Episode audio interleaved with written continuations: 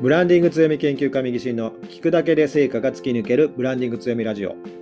今日の話は、クライアントがあなたの商品サービスを手に入れる目的はという話をさせていただきたいと思います。ここをですね、見誤らないようにしなければですね、ご自身の商品サービスは売れないということになるのかなというふうに思います。目的が何なのかというとこですね。そこをしっかり考える必要があると。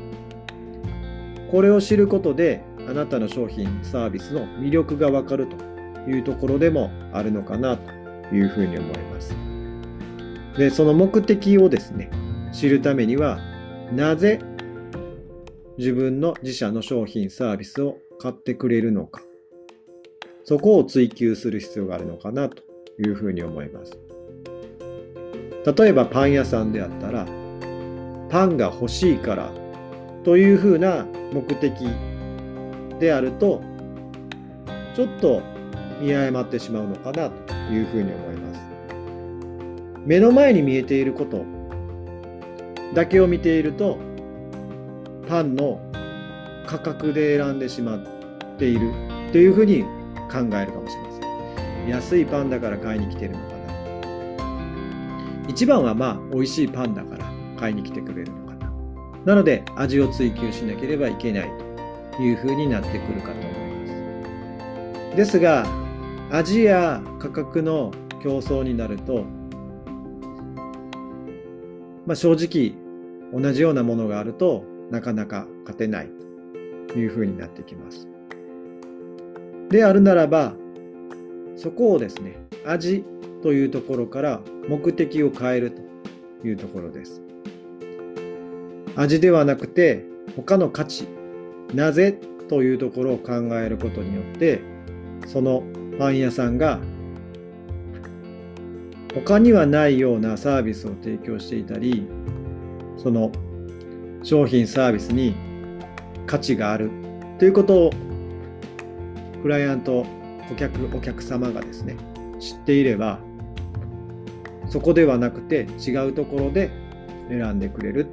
ということがあるのかなというふうに思います。決して味は他には勝てないというところであってもそれ以外の価値というものが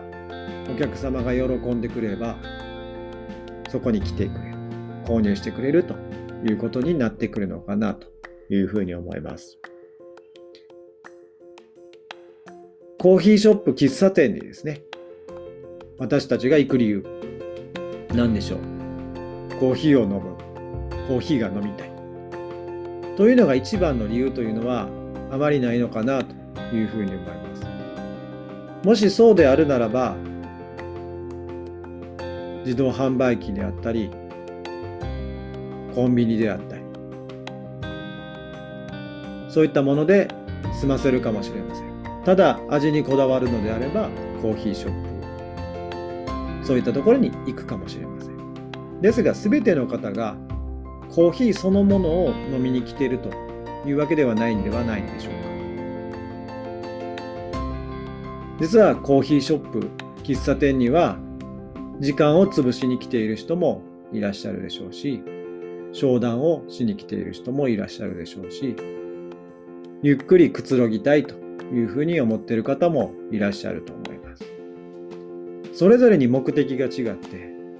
目的に応じた喫茶店であり、コーヒーショップを選んでいるのかなというふうに思います。競合が立ち並ぶ、そういった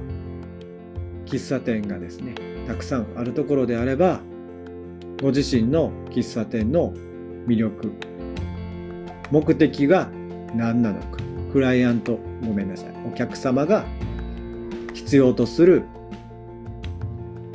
目的は何なのか。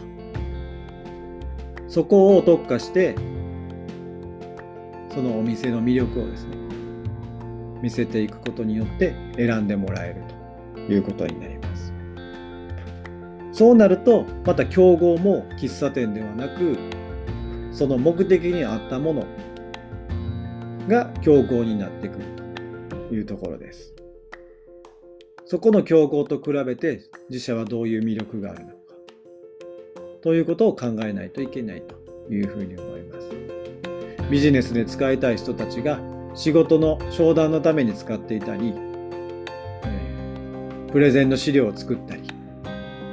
ネットで調べ物をしたいということであれば、そこには Wi-Fi を置いて、えー、静かに商談ができるようなお店作りをしないといけないので、家族連れやママさんが来るようなお店の雰囲気を作らない。そういった商談がしやすいような形の喫茶店喫茶店にする。というようなことを考えないといけないのかなというふうに思います。それを混ぜてしまうと、その喫茶店は目的にかなったものではなくなってくるので、売れなくなってしまう。人が来なくなってしまうということかなというふうに思います。まあそういった目的をですね、えー、知ろうとすれば、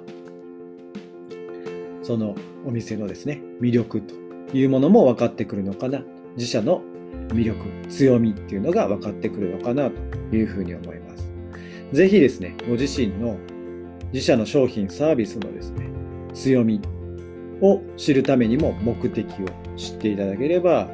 いいのかなと、お客様の目的を知っていただければいいのかなというふうに思います。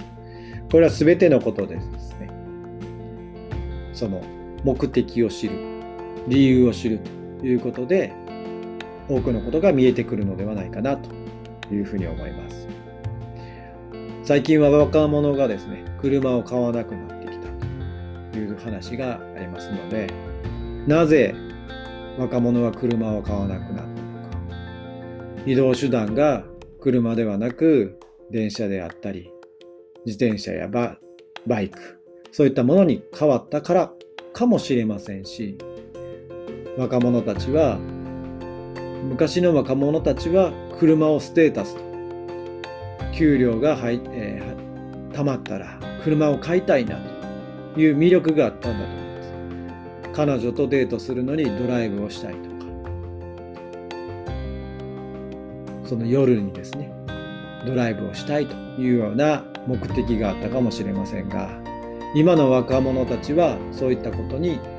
魅力を感じていないということかもしれませんであれば車の魅力を知っている人たちに販売するなどその魅力が何なのかということを理解して、えー、そこを伝えていけばいいというふうに思います。若者たちがその魅力を感じて購入するという方法もあるでしょうし、その逆にですね、魅力を知っている人たちにその商品サービスを伝えて、若者でない年代の方々に売っていく。ということを考えても、そのご自身のブランドの強み、魅力というものが見えてくるのかなというふうに思います。ぜひご自身の自社のですね、商品サービスの魅力、強みは何だろうということを考えるために、えー、クライアントのですね、あなたの商品サービスを手に入れる目的、なんだろうということを考えていただければ、今まで見えていなかった、目の前でしか見えていなかったものから、違った角度から、その自社の魅力というものが見えてくるのかなというふうに思いますので、ぜひ考えていただければいいのかなというふうに思います。ということで、本日はクライアントがあなたの商品サービスを手に入れる目的はという話をさせていただきました。今後もブランディング強みの話をさせていただきたいと思いますので、ぜひフォローしていただければと思います。ご質問とかですね、こんな話を聞きたいよというようなことがありましたら、概要欄のリンクから Twitter、Facebook、Instagram、LINE ですね。そちらの方からメッセージいただければなというふうに思います。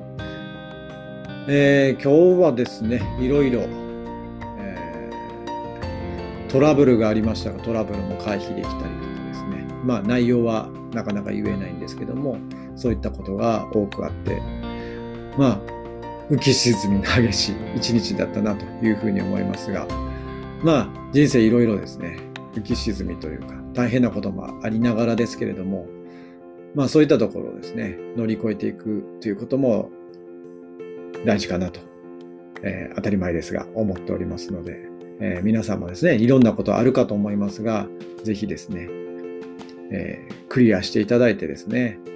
え楽しい人生にしていただきたいなというふうに思いますんで、まあそのためにもですね、ブランディングとか強みとかですね、そういったことが役に立つかなというふうに思いますんで、ぜひですね、今後も、